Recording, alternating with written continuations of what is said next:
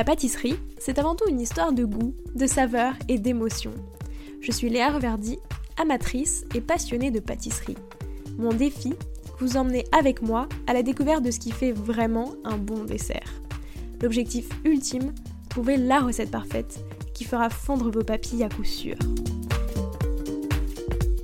Vous êtes sur le point d'écouter un nouvel épisode de Papilles. C'est le podcast qui part à la rencontre des meilleurs chefs pâtissiers pour comprendre l'émotion et les saveurs qui les animent au quotidien lorsqu'ils créent leur dessert d'exception. Après cet épisode, à vous de laisser libre cours à votre imagination et de créer les desserts aux saveurs qui vous ressemblent tout en vous inspirant des meilleurs. Bonne écoute Bonjour à tous et à toutes, j'espère que vous allez bien. Alors pour commencer, cette semaine je vous propose un petit jeu. Fermez les yeux et sans tricher, est-ce que vous êtes capable de nommer trois variétés de cacao? Est-ce que vous connaissez la différence entre variété et origine de cacao? Et est-ce que vous savez comment travailler une fève pour en faire une délicieuse tablette de chocolat? Si vous avez obtenu moins de trois bonnes réponses à ce petit quiz, alors cet épisode est fait pour vous. Aurélien Duclou, qui a créé il y a quelques années la baleine à cabosse, qui est une chocolaterie marseillaise bean to bar, c'est-à-dire qui fabrique son chocolat en transformant elle-même les fèves de cacao pour en faire une tablette, nous explique tout ce qu'il faut savoir ou presque sur le chocolat.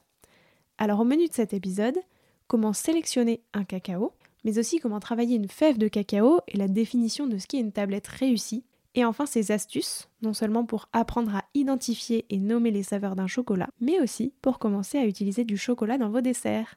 Bonne écoute Bonjour Aurélien, comment vas-tu?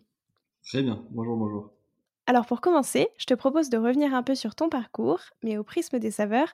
Déjà, toi, c'était quoi ton dessert préféré quand tu étais petit? Euh, Je dirais le clafoutis et la cerise euh, du jardin. C'est un dessert que j'aimais beaucoup et que je réclame encore à mes parents quand, euh, quand je vais les voir. Est-ce que tu l'as déjà testé un peu en en faisant un chocolat? Non, pour le coup, je l'ai jamais décliné euh, au chocolat. Il y a des sortes de totems auxquels on ne touche pas, je pense. Et d'ailleurs, c'est quoi ton chocolat parfait euh, pour finir un repas du dimanche? Même si, après avoir enregistré avec plusieurs chocolatiers et chocolatières, euh, je sais qu'il faut éviter de manger du chocolat après le repas puisqu'il n'a pas le vrai goût qu'il devrait avoir. Non, alors moi j'aurais une réponse qui est peut-être un peu fuyante aussi, mais pas tout à fait la même, c'est que c'est que ça change en fait euh, en fonction de ce qu'on a mangé, du temps qu'il fait, euh, euh, de la période, de la saison. Donc en fait, moi j'ai pas une, j'en ai pas un sur lequel je m'arrête régulièrement. Ça dépend et c'est ça qui me, qui me surprend toujours et qui m'intéresse. Et après, j'allais demander quel était ton chocolat parfait pour le goûter, puisque c'est plus une heure pour déguster le chocolat quand on n'a rien mangé avant ni après. Est-ce qu'il y en a un que toi, tu y reviens quand même régulièrement et tu reviens assez souvent?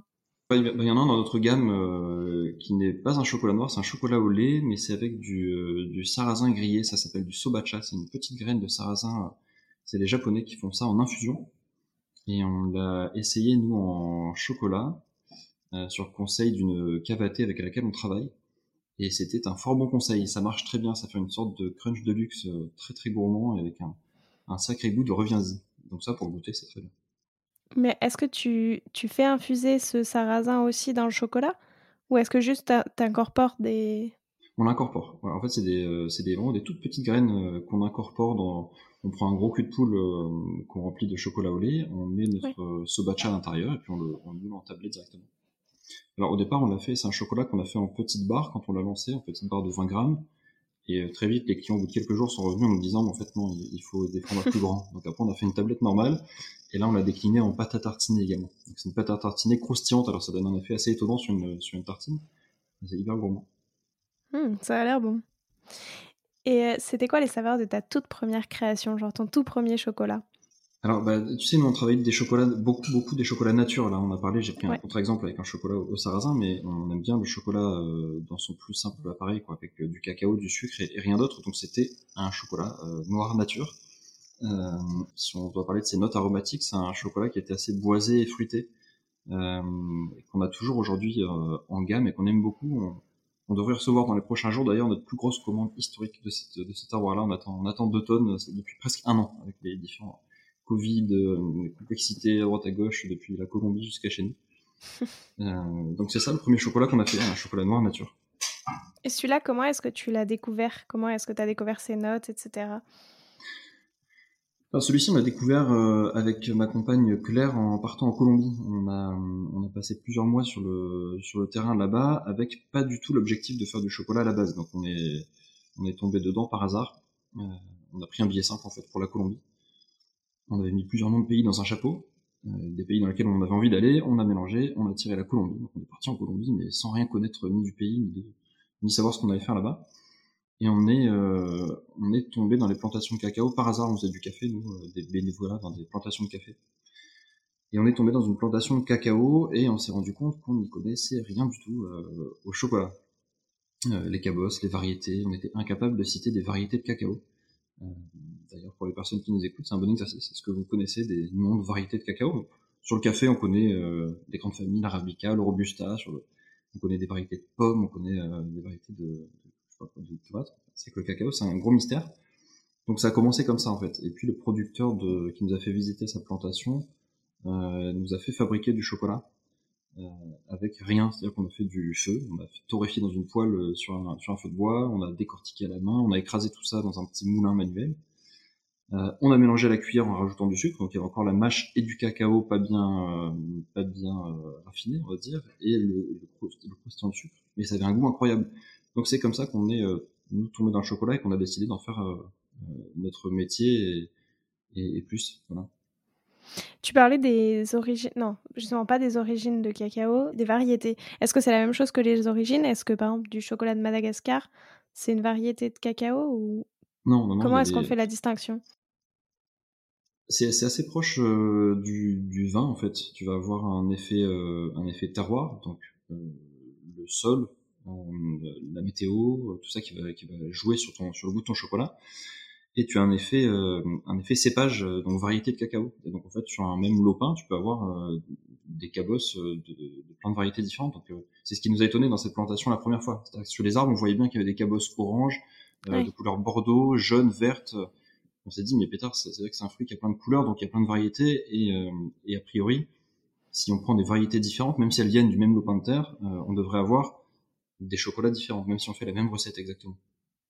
Et, qu'est-ce qu'il existe par exemple comme euh, variété de cacao? C'est vrai que j'avoue que je ne saurais pas forcément en citer comme ça. Tu en as euh, historiquement, on en, présente souvent trois comme, euh, trois, trois variétés, mais qui sont aujourd'hui plus, il y a plus de complexité que ça. Tu as le criollo, qui est une, souvent les, les cabosses qui sont réputées comme étant les plus savoureuses, les plus rares, euh, mais aussi parce qu'elles font les fruits les plus petits et les plus vulnérables aux maladies. Donc en fait, pour les producteurs, c'est plus compliqué de, de les maintenir. Euh, tu as ensuite les euh, forastero qui au contraire sont euh, leurs cousines euh, les plus robustes et les plus productives. Et puis tu as les trinitario qui sont une sorte de mélange des deux. Euh, ça c'est ce que nous nous a présenté au tout début comme étant les trois grandes familles. En fait aujourd'hui quand on parle avec des ingénieurs agronomes, on a plutôt une quinzaine de familles quand on regarde le profil euh, phénotypique, donc euh, le profil génétique des arbres, plutôt une quinzaine de familles et euh, plusieurs nouvelles qui devraient arriver dans les prochaines années, puisqu'en fait il y a pas mal de, c'est un champ de recherche qui est, qui est en train d'être creusé actuellement. Et après, quand tu fais un chocolat, est-ce que tu utilises plusieurs variétés ou justement sur une tablette, enfin en tout cas sur une production d'un même chocolat, est-ce que tu te limites à une seule variété de cacao? Parfois oui, parfois on arrive à le faire. C'est-à-dire qu'on a des producteurs qui sont en mesure de nous dire euh, je te propose un lot de variétés, machin, machin, machin. Ça, c'est certains arrivent à le faire. Pour d'autres, c'est plus compliqué et en fait, personne n'a le réflexe. Les premières fois qu'on a demandé ça, nous, donc on était en Colombie, on se renseignait là-dessus, on a fait le tour du pays pour aller voir des producteurs un petit peu partout, avec exactement ces questions-là de vraiment à la fois très naïfs, de débutants et de, gens qui connaissent pas le secteur. Et euh, on a souvent eu des gros yeux étonnés euh, en réponse puisqu'aujourd'hui la réalité c'est que euh, les gens qui font du cacao ont plein de variétés sur leur terrain, ils mélangent tout, ils mettent tout dans des sacs et ils exportent. Euh, personne leur demande de euh, d'avoir telle ou telle variété. Donc la personne qui nous a un peu accompagné et fait comprendre des choses sur ces sujets-là, c'est une, une dame qui a une plantation en Colombie, une superbe plantation qu'elle a héritée de son père, et dans lesquelles elle fait vraiment un projet de recherche au-delà de la production de cacao, et du coup elle est en mesure vraiment de nommer les variétés, telle rangée d'arbres, c'est telle variété, telle rangée. Donc elle fait ses propres tests. Elle s'est fait un laboratoire de chocolat bean to bar, donc de la fève à la tablette, dans, le fin fond de cette forêt, là, à la frontière du Venezuela, et elle fait tous ces tests justement pour voir avec son terroir, donc qui est exactement le même d'un bout à l'autre de la plantation, c'est une petite plantation, l'impact de la variété de cacao sur le goût final du chocolat. Et on a mangé des choses incroyables chez elle. parce que ça change vraiment selon la variété, ça n'a pas du tout le même goût. Ça n'a pas du tout le même goût, ni la même couleur. On a, euh, nous, on a fait le choix, on travaille avec une, une ferme au Mexique, qui a deux, et on travaille deux de ces variétés. Il y en a une qui a une couleur très très sombre, qui est puissante, épicée, c'est un peu de chocolat euh, noir euh, archétypal, hein, du gâteau au chocolat, un truc un peu fort. Euh, et l'autre variété, c'est un chocolat qui a une couleur de chocolat au lait, pourtant on le fait en chocolat noir. Il est vraiment hyper clair avec une couleur acajou qui est très très belle, et des notes de framboise acidulée. Rien à voir, pourtant ah ça vient du même terrain. Mais du coup, si au moment où toi tu reçois euh, ces sacs de cacao, tu as différentes variétés, comment est-ce que après toi, au moment où tu vas les travailler euh, pour en faire une tablette, tu vas faire ressortir euh, une note, tu vois, si justement, comme tu dis, tu as à la fois des notes un peu de framboise et en même temps d'épicé, etc. Comment est-ce que tu fais quand tu as une telle diversité de variétés dans un même sac? Bah, Ça, c'est un, un, blend naturel en fait de, de variétés donc euh, sur les sur les terroirs euh, et avec les producteurs qui sont pas en mesure de nous trier variété par variété, on a un mélange et ça on l'explique bien aux clients, c'est un mélange de variétés de cette personne-là. Et après et la note aromatique après c'est le chocolat une fois que tu fais ton chocolat que tu le goûtes que tu vois ce que ça donne. Ce qui est pas évident, c'est effectivement quand tu goûtes une fève dans un sac, euh, selon la fève, ça peut être pas tout à fait la même. Le chocolat industriel, c'est systématiquement des mélanges de plein plein de variétés. Souvent, c'est des, des mélanges de plusieurs terroirs aussi, voire plusieurs pays, voire plusieurs récoltes. Et en fait, après, euh, on va, euh, les industriels vont avoir des machines pour lisser les goûts, pour gommer les différences et pour obtenir un produit euh, qui soit assez standard, qui ait le même goût tout le temps, tous les années, tous les ans, à n'importe quel moment de l'année.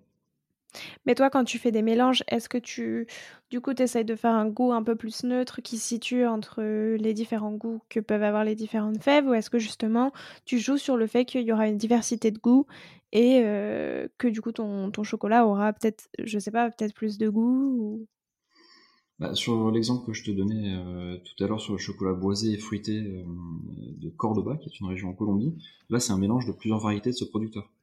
et par contre, on est pas en mesure, nous, dans le sac, de séparer euh, les, les, fèves les unes mm. des autres. C'est que c'est tout mélangé, donc en fait, on, on travaille tout d'un bloc euh, et on considère ça comme l'origine Cordoba. Et, et, le goût est assez stable. Je te disais tout à l'heure qu'on attend notre prochaine livraison. Là, on est, euh, on est dans l'équipe là, à la fois stressé et, et très ému de, de, recevoir ça, et on se demande vraiment quelle va être la continuité du goût par rapport à la récolte précédente et par, par, par rapport à la récolte encore d'avant. Sachant que là, il a, notre producteur a récolté en, en, en gros, ils ont une récolte plutôt forte, une récolte plutôt faible. Et là, il a récolté en période plutôt faible, donc on ne sait pas si ça va avoir tout à fait les mêmes notes que d'habitude. Après, c'est un peu le côté euh, challengeant et le côté assez sympa non, de, de, ce métier, de se dire qu'à chaque fois, en fait, tu redécouvres un chocolat et qu'il n'aura jamais euh, exactement la, la, même saveur. Bah oui, c'est notre, côté vigneron, ça, vigneron du cacao. Euh, non, mais c'est vrai qu'on est, on est très différents. Euh, si, si, tu demandes à un vigneron de faire le même vin tous les ans, bah, d'une part, il sait pas faire, et d'autre part, je pense pas que ça l'intéresse beaucoup. nous, c'est exactement la même chose. Mais c'est vrai que c'est un, c'est une approche très différente du chocolat industriel qui, au contraire, recherche la stabilité. Oui, bien sûr. Et c'était quoi justement le, dernier chocolat que tu as découvert, enfin que vous avez découvert et, et qui t'a beaucoup plu? C'est l'Ouganda. Euh, c'est l'Ouganda qu'on a lancé récemment et euh, qui, est, qui, est, un très très beau chocolat. Euh, j'ai du mal à le faire sortir du labo en ce moment. Je, mange une bonne partie. C'est un, un, très beau terroir et ça, ça donne un, un, chocolat qui est très sombre à la, robe, à la couleur, mais qui est extrêmement doux en bouche. Aucune amertume et des notes de mûr un peu yaourtées, très, très gourmandes. donc c'est notre petit chouchou du moment en ce moment. On va, on va tester là prochainement, dans les prochaines semaines, les îles Salomon. On a reçu plusieurs échantillons des îles Salomon, qui sont un petit archipel euh, du Pacifique, et ils ont réussi à se regrouper, puisqu'il faut imaginer hein, des petites îles très très éloignées sur des, sur des énormes distances. Euh, ils ont réussi à se regrouper, les, les producteurs, pour, euh, pour proposer à l'export quelques tonnes de cacao qu'ils ont travaillé ensemble. Quand je dis travailler ensemble, ça veut dire que ça pousse sur des îles différentes. Et après, ça va être fermenté ensemble à un même endroit selon un processus de fermentation et de séchage qui va être euh, homogène. Ok. Ça représente quoi pour toi la chocolaterie, plus globalement? Ça représente le réconfort, ça représente la gourmandise et ça représente la rencontre, on va dire ça comme ça. C'est vraiment un lieu, je me rends compte comme on a des, parcours professionnels qui sont pas du tout ni liés à l'artisanat, ni liés euh, à la gastronomie avec euh, ma compagne Claire, avec qui on a monté la, baleine à Cabos. Euh, c'est vraiment, on a tout ça dans ce lieu au quotidien. Que tous les jours, on a des gens du matin au soir qui nous disent ça sent bon, c'est agréable, c'est bien ce que vous faites, c'est bon, etc. Donc c'est vraiment associé à ça. Bon après nous on a le côté, c'est aussi notre travail et parfois c'est dur et on travaille beaucoup dans les saisons fortes, donc pas que du repos et, du bien-être, etc. Et bon c'est dur et c'est physique. Hein. On porte aussi des sacs qui sont lourds, on a beaucoup de manutention, etc vraiment un rapport physique au, chocolat. Mais malgré tout, ce qui va dominer, c'est ça, c'est une odeur qui est très puissante. Tous les clients nous font la remarque aussi, mais bon, ça sent pas comme dans les chocolateries classiques. Ça sent vraiment le cacao. Il y a toutes les machines qui dégagent euh, tous, les, arômes qui sont contenus dans les fèves, donc c'est assez fort et, ça peut avoir des odeurs aussi différentes selon les moments de la journée. Si on torréfie, par exemple, c'est une odeur euh, très, très, très, particulière, très marquée. Justement, est-ce que, euh, est-ce que tu peux me raconter, comment est-ce que ça se passe à partir du moment où vous recevez le chocolat? Enfin, peut-être qu'on peut même aller avant. Comment est-ce que tu sélectionnes déjà les chocolats que tu veux recevoir et que tu veux travailler Et ensuite, qu'est-ce qui se passe à partir du moment où tu les reçois et jusqu'au moment où tu fais la tablette, puisque toi aussi, un peu comme Asna, que j'avais déjà rencontré sur ce podcast, tu fais du chocolat de la fève à la tablette. Donc, est-ce que tu peux me raconter un peu tout ce processus de recherche, de création, etc. Alors nous, on a, sur le sourcing, donc sur la recherche des fèves, on, a deux canaux différents. On a un premier canal qui est celui de la Colombie où on a passé six mois et où on a repéré les fèves nous-mêmes. On les a sélectionnées sur place directement. Euh, là, on a rencontré pendant six mois plein de producteurs euh, sous format entreprise, sous format association, sous format coopérative. À chaque fois, on allait voir les plantations. Euh, on, allait voir comment c'était organisé, qui travaillait dedans, comment les gens parlaient de leur cacao. Et ensuite, quand c'était des coopératives, on avait des rendez-vous avec les conseils d'administration des coopératives, parfois avec 30, 40, 50 personnes autour de la table, pour présenter ce qu'on voulait faire, donc de la du, chocolat, de la fève à la tablette, et pour prendre le pouls euh, de leur projet euh, environnemental, et, social et économique. Donc on leur posait plein de questions, on avait des échanges hyper intéressants qui nous servent beaucoup aujourd'hui, puisque aujourd'hui, quand on lance des nouveaux pays, on parlait de l'Ouganda là tout à l'heure, on travaille avec des sourceurs de cacao. Okay. C'est pas un métier qui court les rues, hein, pour être tout à fait franc, mais euh, c'est un métier qui est, qui, est, euh, qui est extrêmement important et structurant pour nous. C'est des gens qui ont deux casquettes, une casquette de euh, dénicheurs de fèves rares et d'exception, et ensuite de une casquette de logistique internationale où ils sont en mesure de nous ramener quelques sacs de fèves du fin fond de l'Amazonie, par exemple, jusqu'à chez nous, ou des îles Salomon, pour raison jusqu'à chez nous. Et donc, ces sourceurs de cacao, en fait, toutes les questions que nous on posait aux producteurs euh, avant dans les conseils d'administration des coopératives, on leur repose à eux. Euh, et, ça permet de, de voir euh, la traçabilité, la transparence sur toute la chaîne. C'est un gros, gros enjeu du cacao. Euh, on a encore beaucoup de chemin à faire, et nous, et les sourceurs, et les producteurs. mais c'est pour ça aussi qu'on fait ce métier-là et que c'est et que ça nous intéresse énormément. Ouais, bien sûr. Et donc après, donc une fois que... Donc voilà, une fois qu'on a choisi nos fèves, euh, elles arrivent chez nous. On lance les premiers tests. Donc avant de lancer les tests, généralement on ouvre le sac en équipe, c'est assez religieux comme, comme moment. On va goûter les fèves crues, donc vraiment au sortir du sac, on va voir ce qu'elles nous évoquent. Et c'est toujours un exercice intéressant de se dire, euh, à partir d'une fève, comment on se projette dans une tablette. C'était extrêmement compliqué de le faire au tout début quand on n'avait jamais fait de chocolat, qu'on était en Colombie. Aujourd'hui, avec 4 ans de recul, euh, on le fait beaucoup mieux. Parfois, on a des bonnes intuitions, puis parfois, on se, trompe aussi, puisque la fève réagit pas du tout comme on l'attendait dans les machines. Elle a une composition chimique qui, en fait, euh, pas du tout ce qu'on attendait. Donc, on goûte cru. Ensuite, on torréfie. On fait une torréfaction euh, assez standard, enfin, en tout cas, par rapport à nos standards à nous. Et ensuite, on va faire des premiers tests dans les conches, donc dans les, meules en pierre. C'est des, meules en pierre, c'est des roues en granit sur une dalle de granit qui vont tourner pendant 24, 48, 72 heures. Dans notre manière de, procéder, on fait tourner juste du cacao tout seul. Et on sort quelques tablettes, au bout de 24 heures, quelques tablettes à 100%. Ensuite, on rajoute un petit peu de sucre et on sort quelques tablettes à 95. Ensuite, on rajoute un petit peu de sucre. Voilà, et on, essaie de faire quelque chose de dégressif pour voir quel est, a priori, comme ça dans les grandes lignes, le bon équilibre pour cette fève-là. Ce qui lui va le mieux, c'est quelle, robe l'a mis le, mieux. Quoi. Euh, et ensuite, on a fini. on affine la torréfaction, on affine le ponchage. Donc c'est comme ça qu'on va qu'on va travailler nos fèves. Donc quand je parlais de bonne intuition ou pas, par exemple la dernière fois on a reçu une fève qui était extrêmement douce par rapport à une fève de cacao. Ça peut être quand même un petit peu brut de décoffrage hein, comme, comme produit assez amer, il n'y a pas de sucre, c'est une mâche, c'est assez fibreux. Et celle-là était très douce. On s'est dit, bah, c'est génial, on va pouvoir faire un chocolat à 95% qui va rester très gourmand, très onctueux, etc. Et euh, non, raté. C'était euh, une fève qui était très acidulée et donc trop, en fait. À 95%, c'était une acidité qui devenait vraiment gênante dans le chocolat. Donc on a dû descendre, descendre, descendre pour arriver à un chocolat à 70%. Quand on dit 70, ça veut dire que les 30% restants, c'est du sucre, puisqu'on rajoute rien d'autre, pas de vanille, pas de lécithine, de soja, etc. Euh, et là, on a un côté, du coup, l'acidité est présente, mais c'est un côté acidulé, un peu bonbon acidulé, euh, avec le sucre, c'est très gourmand, c'est un très beau chocolat. Mais du coup, est-ce que euh, quand tu goûtes la fève crue, est-ce que son goût se rapproche quand même du, goût final euh, qu'aura ta tablette? Est-ce que ça, c'était un exemple un peu, euh, tu vois, qui sort de l'ordinaire et que, en fait, généralement, quand tu la goûtes, tu sais à peu près ce qui va fonctionner ou en fait, tu peux vraiment pas du tout savoir et tu as juste quelques notes que tu peux commencer à repérer, mais en fait, ce sera pas du bah, tout ça. notre manière de travailler, je crois que c'est une, vérité chez, euh, chez pas mal de personnes qui se lancent dans ce métier-là de, de chocolaterie euh, bean to bar, de la fève à la tablette. C'est l'envie d'avoir des chocolats qui ressemblent aux fèves de cacao, en fait. Ça, le cacao, c'est un, un, fruit. On travaille avec des graines de fruits. Et on mange des graines de fruits. En fait, c'est vrai qu'on essaie de pas perdre ça de vue. Et pour la petite histoire, ma compagne Claire, elle aime pas du tout le chocolat. euh, on n'avait vraiment pas prévu de faire ça dans la vie. Et du coup, en Colombie, en goûtant ce chocolat très brut que le producteur nous a fait faire, le premier jour, on a vu du cacao, là, on a fait notre tablette, elle m'a dit, mais ça, j'aime bien, au contraire, j'adore. Comment ça se fait que j'aime ça et que j'aime pas de chocolat? Et en fait, c'est parce que ça c'était encore très proche du fruit. On venait de le torréfier à la poêle, on l'avait écrasé à la main, et ça avait un goût brut, euh, pas, pas trop raffiné, pas trop transformé. Donc on essaye de faire ça, que nos tablettes ressemblent à nos fèves.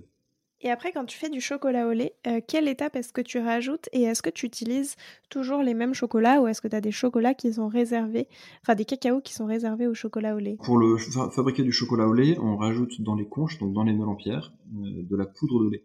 C'est jamais du lait en bouteille, hein, sinon ça fait un, mmh chocolat chaud qui ne solidifie pas évidemment, c'est toujours du sec. Euh, il faut rajouter du beurre de cacao également pour boire toute cette poudre et la permettre, permettre de se liquéfier un petit peu, sinon ça fait un chocolat trop trop épais.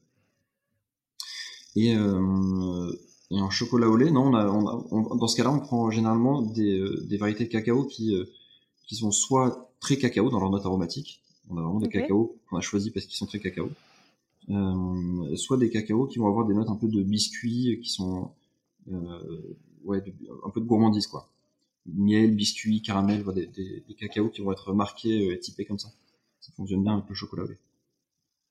Et au contraire, les chocolats plutôt acidulés, très fruités, fruits rouges, c'est le combo marche moins bien. Ok. Après, donc, t'expliquais que pour euh, sélectionner les cacaos que tu utilises, il y a deux solutions. Soit vous faites appel à un sourceur, euh, soit vous êtes sourceur vous-même et vous mmh. rencontrez les producteurs ou des collectivités, etc. Est-ce que du coup, tu as une différence quand toi-même euh, tu vas à la rencontre des, des, gens qui le produisent?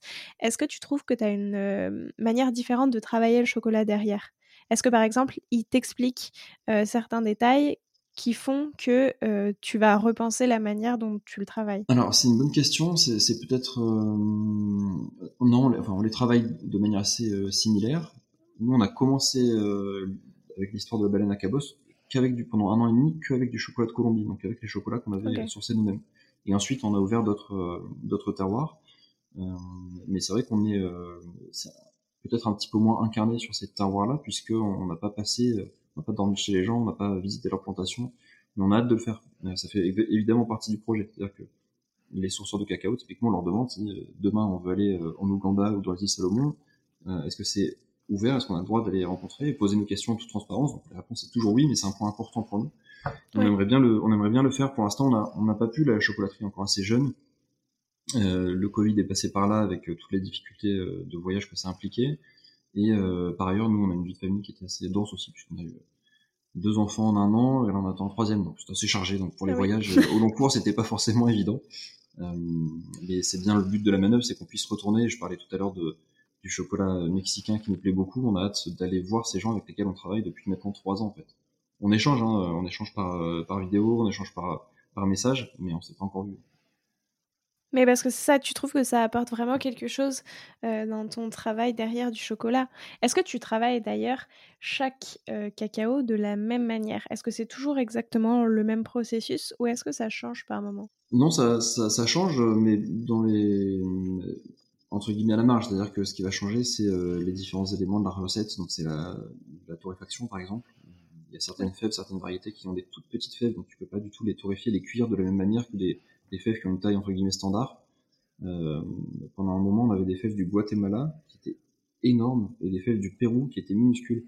Et des sacs étaient à côté, c'était rigolo. Donc là, clairement, tu dois adapter la recette à, à chaque fève et à comment elle réagit. Certains, certaines fèves ont des écorces plus ou moins épaisses, donc vont plus ou moins torréfiées. Euh, et ensuite, certaines ont besoin de plus ou moins de sucre pour euh, ce que je disais tout à l'heure, en fait, voilà, pour s'équilibrer. Euh, mais sinon, c'est pas, euh, pas radicalement différent. La, marche, la marche est globalement la même. Pour toi, qu'est-ce qui fait une bonne tablette de chocolat? À quel moment, euh, ben, toi, tu es satisfait et euh, tu te dis, bah, là, c'est bon, on a trouvé le bon niveau de sucre, le bon niveau de torréfaction, etc. Et c'est comme ça qu'on va sortir. Euh, enfin, c'est comme ça que sera la tablette? Mmh. Ah, c'est quand, c'est quand on a envie d'y revenir de, manière. Enfin, vraiment dans les. Si on doit synthétiser en un mot, c'est ça. C'est-à-dire qu'on goûte et puis on a envie de regoûter, on a envie d'y revenir et puis on y repense dans la journée ou le lendemain. Voilà on y repense et on a envie de la regoûter. Euh, si on doit parler plus des, de ce qui se passe au niveau aromatique, c'est une tablette qui va avoir une, une belle complexité, c'est-à-dire qu'il va se passer des choses au début, en milieu de bouche et puis en fin de bouche et qui vont évoluer. Et, et c'est voilà, une tablette qui a à la fois de la complexité et de la, et de la gourmandise, puisque c'est quand même ça aussi le chocolat. Parce que donc tu me disais que avant vous faisiez pas du tout de chocolat. Du coup, comment en quelques années euh, vous avez réussi à développer votre palais et un peu euh, à, le, à, analyser euh, les goûts des chocolats? Parce que effectivement il y a énormément de notes. Comment est-ce que vous avez fait ce travail-là? Est-ce que tu as des conseils du coup si pour pour travailler son palais justement sur les goûts des mmh. chocolats? Alors nous, on l'a fait, euh, on a, on a suivi aucune formation spécifique. Donc euh, ça a vraiment été euh, de l'expérience entre nous et nous et avec nos équipes et, et notre entourage. De, de, ce qu'on a constaté, au début, on faisait goûter à, on faisait des, des réunions soit de famille ou d'amis pour faire goûter les tablettes et pour essayer de de faire ressortir les grandes notes aromatiques et voir ce que les gens aimaient, etc. Euh, c'était souvent un échec, c'est-à-dire que ça donnait rien et les gens se sentaient pas à l'aise, pas armés Ouais. Il ressortait pas grand-chose de ces, de ces exercices-là euh, collectifs. Par contre, euh, c'était beaucoup plus riche quand on faisait des dégustations juste en tête à tête avec euh, un chef, un pâtissier, un chocolatier, donc des gens qui sont dans le métier et qui en fait ont leur bibliothèque mentale de goût plus développée, plus affûtée. Et ils vont s'y retrouver et, et, ça c'est agréable puisqu'on a l'impression de, de, vraiment avancer, d'échanger de, et de comparer euh, alors d'autres éléments qui, qui m'ont interpellé ces dernières années, puis qu'on avance sur ces questions-là, j'ai fait goûter, souvent quand on lance une tablette, on fait goûter nos, premiers tests à des clients qui passent, à des, bons clients, des gens qu'on connaît, etc. On dit, bah, tenez, prenez euh, quelques morceaux de chocolat, et vous goûtez, et vous revenez nous dire ce que vous en pensez. Et j'ai une réflexion assez intéressante d'un couple euh, franco-brésiliano-colombien qui ont pas mal bourlingué, euh, partout dans le monde, et je leur ai passé une tablette du Pérou qu'on avait du mal, nous, à nommer dans l'équipe. Ça partait un peu dans tous les sens, on avait du mal à la synthétiser. Et en fait, ils nous ont dit, ils sont venus trois jours après, ils nous ont dit, mais en fait, cette tablette, euh, il faut arrêter d'essayer de, de retrouver des notes aromatiques dans le chocolat, qui sont des choses qu'on a en Europe. C'est-à-dire que souvent, on va mettre des notes de framboise, parce qu'on en a ici, des notes d'abricot.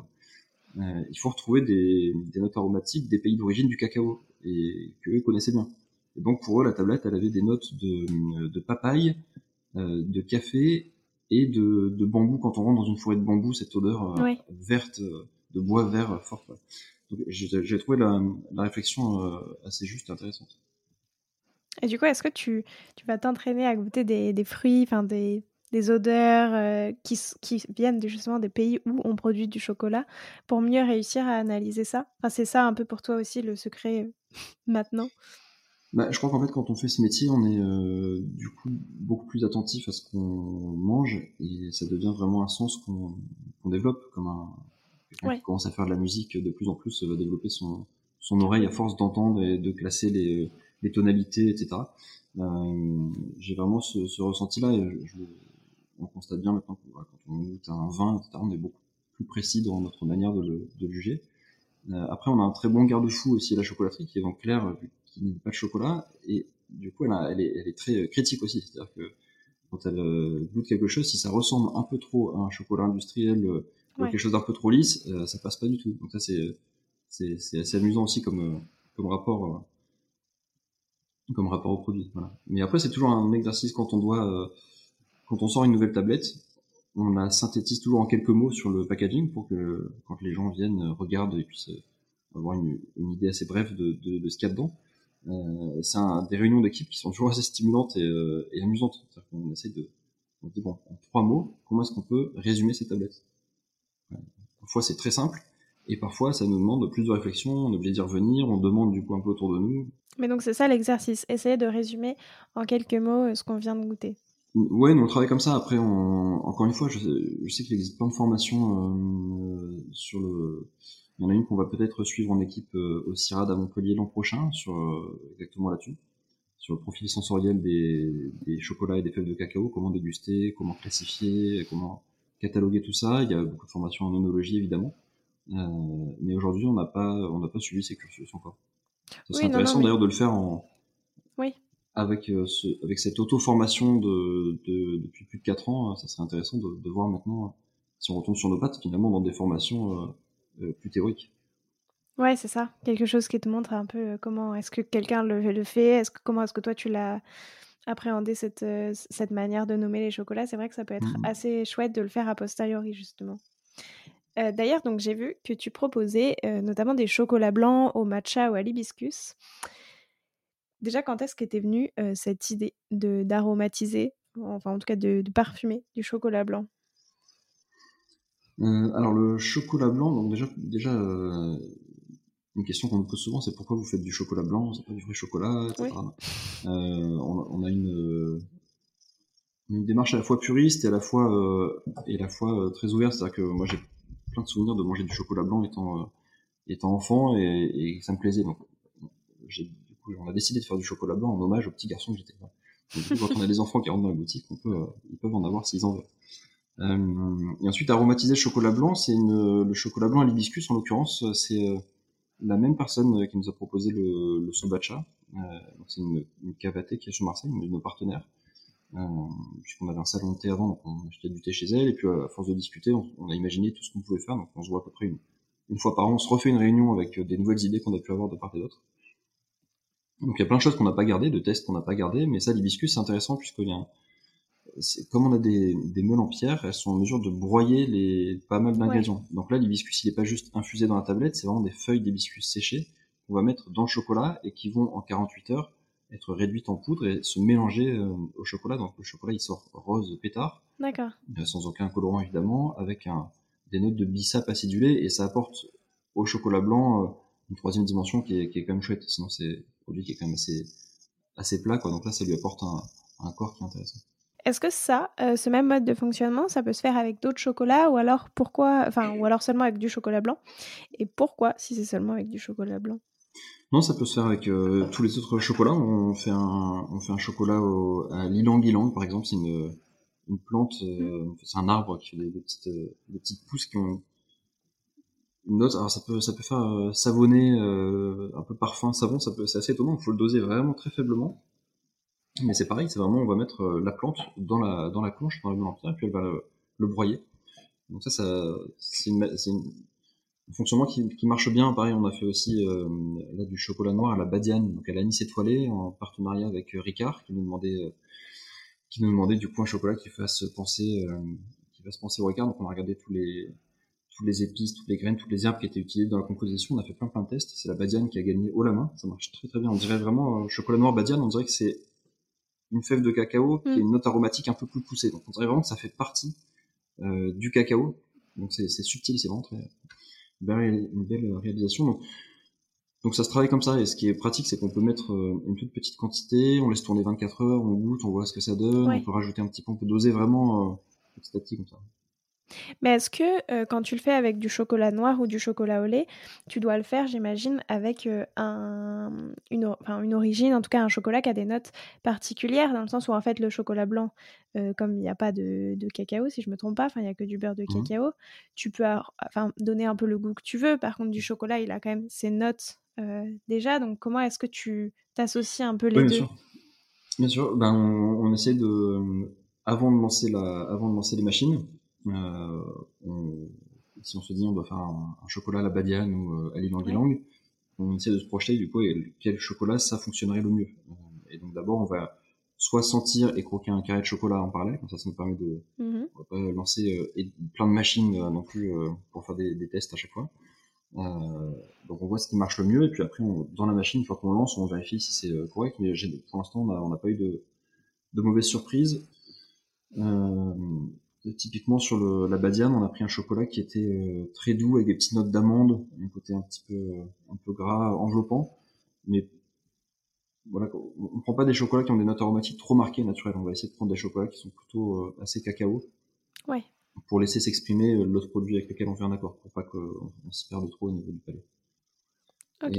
un autre point qui est important dans, dans notre processus de, de, de, fabrication de chocolat et de création, des nouvelles idées, euh, c'est des collaborations et les partenariats. J'ai parlé de la boutique de thé, mais on fait pareil avec des, avec des pâtissiers, avec des restaurateurs, avec des, des glaciers, euh, des torréfacteurs de café. Et c'est un univers qui est hyper stimulant. C'est vrai qu'on on est à Marseille, ça bouge beaucoup euh, dans le bon sens. Il y a énormément de choses qui ouvrent euh, un peu dans notre philosophie. Euh, et du coup, euh, et du coup, voilà, ça nous apporte énormément d'idées. Donc des choses qu'on n'aurait pas tenté forcément nous, ou des choses qu'on avait en tête et en en parlant avec un artisan qu'on rencontre, hop, il va nous proposer euh, des choses. Et, euh, on a fait pas mal de, on a beaucoup de tablettes comme ça qui sont faites en collaboration. C'est laquelle euh, la collaboration qui gustativement, toi, t'as le plus surpris, on va dire? Enfin, que t'as aimé, mais c'était une bonne surprise. Tu n'aurais pas forcément pensé à l'origine faire ça. C'est notre tablette de chocolat fumé.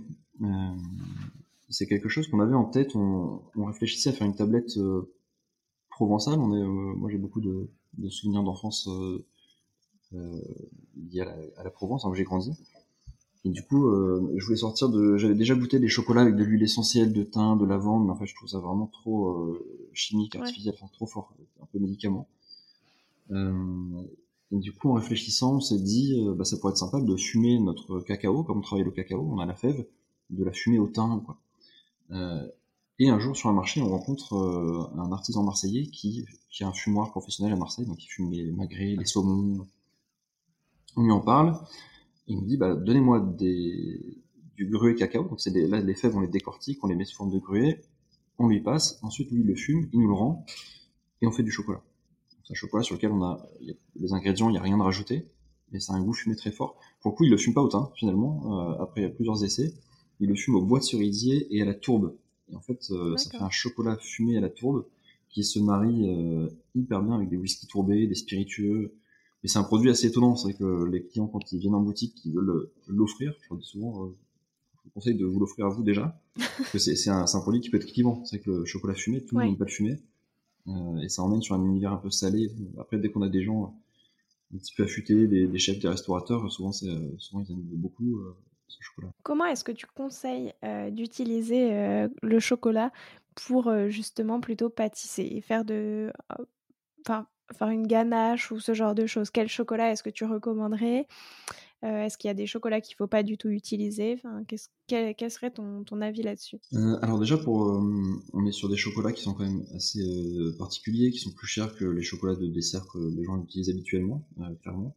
donc de notre expérience, il faut utiliser il faut utiliser du chocolat déjà pour des recettes dans lesquelles c'est principalement du chocolat. Une mousse au chocolat, une tarte au chocolat.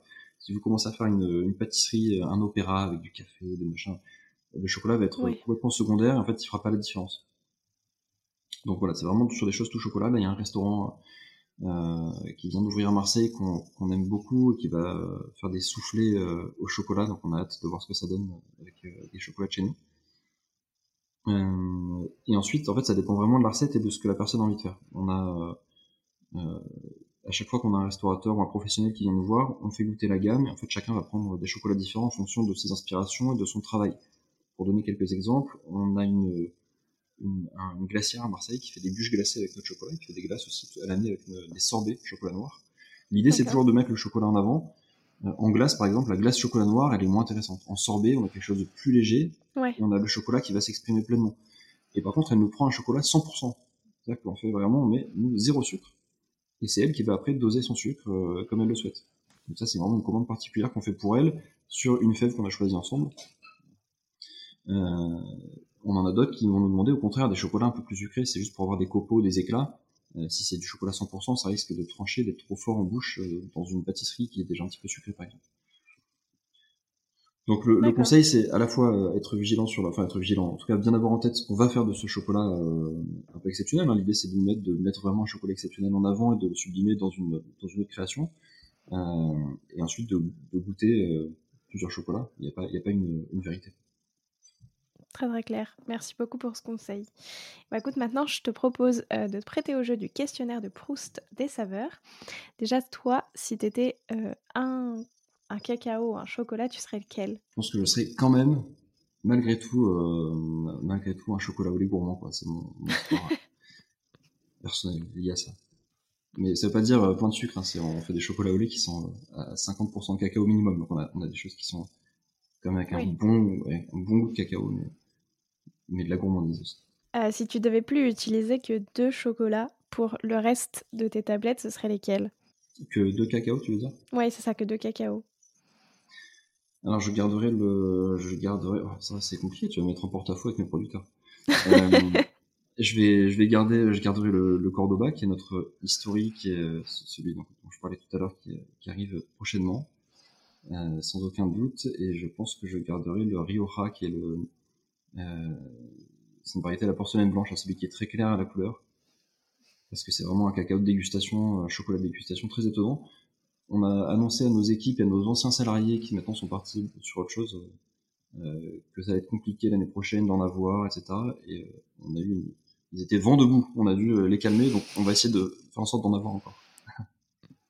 Pourquoi avoir choisi le nom euh, la baleine à cabosse Parce que autant la cabosse on comprend.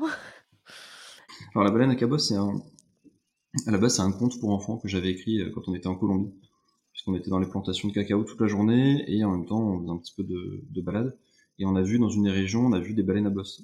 Et en fait la baleine à bosse, elle a la forme d'une cabosse, c'est une espèce forme un peu ovale, un peu fripée dessous voilà, c'est une baleine à bosse qui est devenue une baleine à cabosse et, et on a décidé de le garder pour l'entreprise. Après, il y avait aussi un cacao toès, un chocrodile. on aurait pu avoir d'autres animaux, mais la baleine, la baleine nous plaisait bien euh, euh, puisque ça permet d'expliquer ce que c'est une cabosse et de donner à voir aussi le fruit qui souvent n'est pas connu.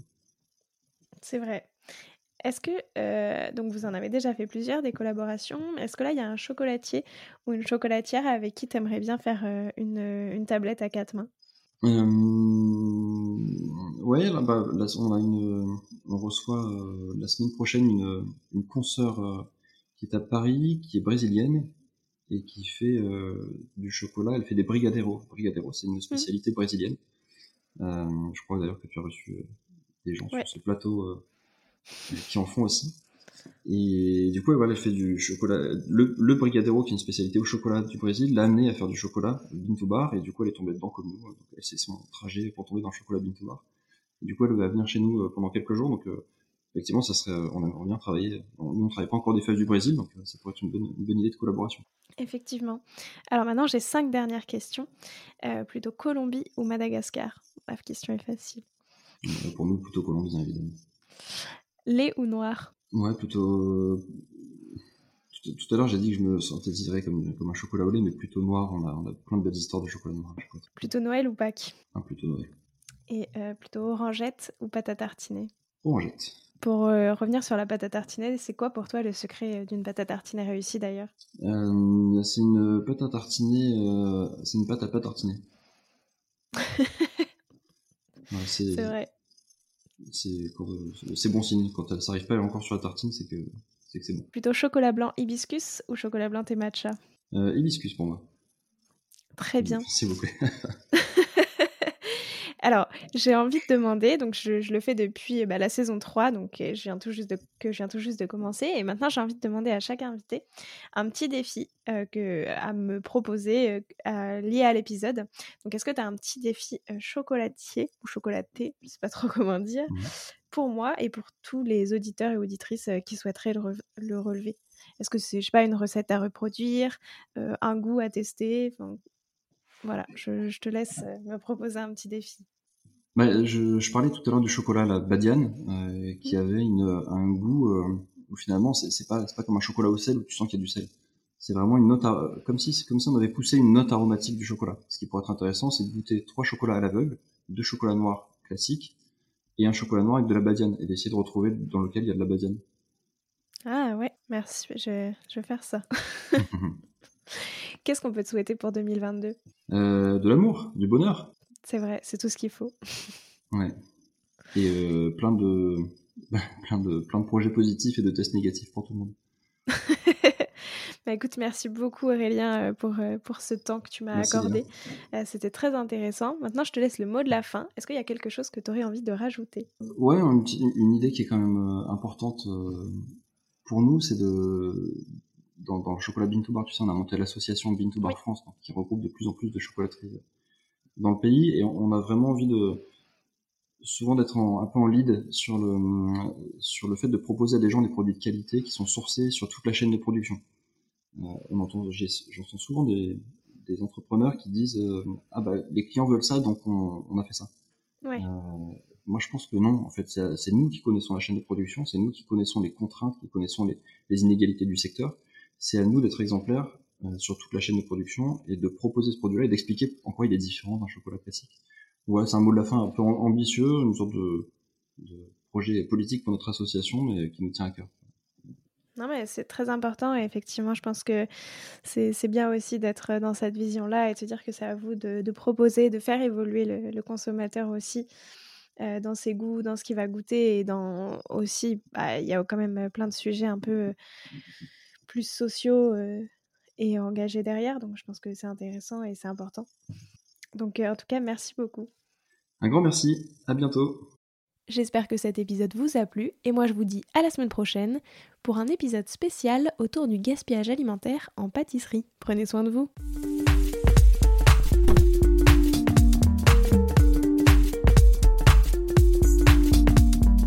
Alors, quel sera votre prochain dessert? Merci d'avoir écouté cet épisode jusqu'au bout. S'il vous a plu, n'hésitez pas à le partager aux gourmands qui vous entourent. Et si vous voulez soutenir Papille, deux choses. La première, notez l'épisode 5 étoiles sur Apple Podcast et laissez un joli commentaire. La seconde, vous rendre sur papillepodcast.com, sans oublier le S de papille, et vous abonner à la newsletter pour être prévenu de la sortie des prochains épisodes et des articles que j'écris régulièrement. À bientôt!